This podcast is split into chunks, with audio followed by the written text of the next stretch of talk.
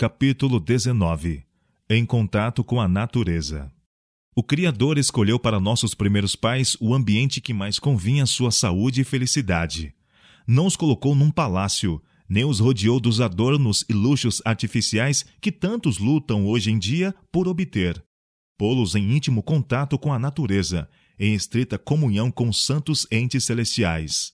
No jardim que Deus preparou para servir de lar a seus filhos, graciosos arbustos e flores delicadas saudavam por toda parte o olhar. Havia árvores de toda variedade, muitas delas carregadas de aromáticos e deliciosos frutos. Em seus ramos gorjeavam os pássaros seus cânticos de louvor.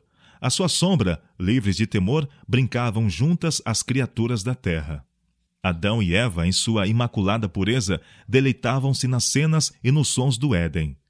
Deus lhes designara o trabalho no jardim, o lavrar e o guardar. Gênesis capítulo 2, verso 15. O trabalho de cada dia lhes trazia saúde e contentamento, e o feliz par saudava com alegria as visitas de seu Criador quando, na viração do dia, andava e falava com eles. Diariamente lhes ensinava Deus suas lições. O plano de vida que o Senhor designara a nossos primeiros pais encerra lições para nós. Embora haja o pecado lançado sua sombra sobre a terra, Deus deseja que seus filhos encontrem deleite nas obras de suas mãos. Quanto mais estritamente for seguido seu plano de vida, tanto mais maravilhosamente operará ele para restaurar a sofredora humanidade. O doente necessita ser posto em íntimo contato com a natureza. Uma vida ao ar livre, num ambiente natural, operaria maravilhas em favor de muitos inválidos, quase sem nenhuma esperança. O rumor, a confusão e a agitação das cidades, sua vida constrangida e artificial, são muito fatigantes e exaustivos para o doente.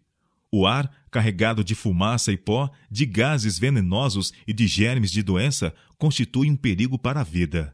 Os doentes se encerram, na maioria dos casos, dentro de quatro paredes e chegam a sentir-se, por assim dizer, prisioneiros em seu quarto. Ao olharem para fora, a vista encontra casas, calçadas, multidões apressadas, sem ter talvez uma nesga do céu azul ou da luz do sol, de relvas verdes, flores ou árvores. Assim contaminados, cismam em seus sofrimentos e dores, tornando-se presa dos próprios pensamentos tristes. E para os que são fracos em poder moral, as cidades enxameiam de perigos. Nelas, os doentes que têm apetites não naturais a vencer se encontram continuamente expostos à tentação. Eles necessitam ser colocados em novos ambientes, onde haja novo rumo à corrente de seus pensamentos. Precisam ser postos sob influências inteiramente diversas das que lhes infelicitaram a vida, e por algum tempo afastados de tudo que desvia de Deus para uma atmosfera mais pura. As instituições para o cuidado dos doentes seriam incomparavelmente mais bem-sucedidas se fossem situadas fora das cidades. O quanto possível, todos os que estão procurando recuperar a saúde se devem colocar num ambiente campestre, onde possam fruir os benefícios da vida ao ar livre. A natureza é o médico de Deus. O ar puro, a alegre luz solar, as belas flores e árvores, os belos pomares e vinhas e o exercício ao ar livre nessa atmosfera são transmissores de saúde, o elixir da vida. Os médicos e enfermeiras devem estimular os pacientes a estar demoradamente ao ar livre. A vida, sim, é o único remédio de que muitos inválidos necessitam. Possui maravilhoso poder para curar doenças causadas pelas irritações e excessos da vida moderna, vida que enfraquece e destrói as energias do corpo, da mente e da alma. Como aprazíveis para os enfermos cansados da vida da cidade, do ofuscante clarão das muitas luzes e dos ruídos das ruas, são o sossego e a liberdade do campo. Com que sofreguidão se volvem eles para as cenas da natureza? Com que prazer se sentariam fora para fruir a luz solar e respirar o perfume das árvores e das flores? A vivificante propriedade no bálsamo do pinheiro, na fragrância do cedro e do abeto, e outras árvores têm muitas propriedades curadoras. Em caso de doença crônica, nada influi mais para o restabelecimento da saúde e felicidade do que viver no meio das atraentes cenas do campo. Aí, os mais enfraquecidos enfermos podem sentar-se ou estar-se deitados à luz do sol ou à sombra das árvores. Basta-lhes levantar os olhos para verem sobre si a folhagem magnífica. Uma suave sensação de repouso e alívio os envolve quando ouvem a murmúria da brisa. Os espíritos abatidos revivem. As forças que se esgotavam se refazem. Inconscientemente, o espírito inunda-se de paz e o pulso febril torna-se mais calmo e regular. À medida que os doentes se fortalecem, vão se aventurando a dar alguns passos para colher delicadas flores, preciosas mensageiras do amor de Deus à sua família sofredora neste mundo. Devem ser feitos planos a fim de conservar os doentes ao ar livre. Procurai alguma ocupação agradável e fácil para os que podem trabalhar. Fazer-lhes compreender quão agradável e salutar é este trabalho ao ar livre. Entusiasmai-os a encher os pulmões com ar puro. Ensinai-os a respirar fundo e a exercitar os músculos abdominais quando respiram e falam. Eis um hábito que lhes será de valor incalculável. O exercício ao ar livre devia ser prescrito como necessidade vital, e para tal exercício nada há melhor do que o cultivo do solo. Dai aos pacientes canteiros a cultivar, ou fazei-os trabalhar no pomar ou na horta. Levando-os assim a deixar seus quartos e a passar o tempo ao ar livre, a cultivar flores ou a fazer algum outro trabalho leve e agradável, sua atenção será afastada de si mesmos e de seus sofrimentos. Quanto mais o paciente puder ser conservado ao ar livre, de menos cuidados necessitará. Quanto mais agradável for o ambiente, mais se encherá de ânimo. Encerrado numa casa, embora elegantemente mobilada, torna-se nervoso e sombrio. Rodeai-o das coisas da natureza, Colocai-o onde possa ver desabrochar as flores e ouvir trinar os pássaros, e então seu coração cantará em uníssono com as canções das aves. O corpo e a alma experimentarão alívio. A inteligência despertará, a imaginação será estimulada e preparado o espírito para apreciar a beleza da palavra de Deus. Na natureza, os doentes sempre encontram algo com que afastar a atenção de si mesmos e dirigir seus pensamentos para Deus. Rodeado de suas maravilhosas obras, seu espírito é elevado das coisas visíveis para as invisíveis.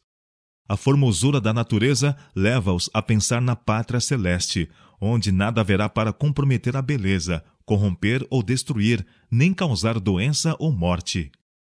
Extraiam os médicos e enfermeiras das coisas da natureza lições que façam conhecer a Deus. Chame a atenção dos pacientes para aquele cuja mão fez as majestosas árvores, a relva e as flores, levando-os a descobrir em cada botão e em cada flor uma expressão do amor de Deus pelos seus filhos. Ele que tem cuidado das árvores e das flores, cuidará também dos entes formados à sua própria imagem. Ao ar livre, no meio das coisas que Deus criou, respirando o ar puro e sadio, falar-se-á melhor ao doente da vida nova em Cristo. Aí pode ser lida a palavra de Deus e a luz da justiça de Cristo brilhar em corações entenebrecidos pelo pecado. Oh, se eu pudesse dia a dia mais perto estar de Deus, quão suave o tempo se escoaria, cumprindo os mandos seus. Quero contigo, ó Pai, viver em vida nova assim, em ti achando o meu prazer, prazer puro e sem fim. Venha, ó Jesus, meu coração de tua presença encher, faze-o constante habitação regendo assim meu ser. Benjamin Cleveland. É assim que homens e mulheres necessitados de cura física e espiritual podem ser postos em contato com aqueles cujas palavras e ações os atrairão para Cristo.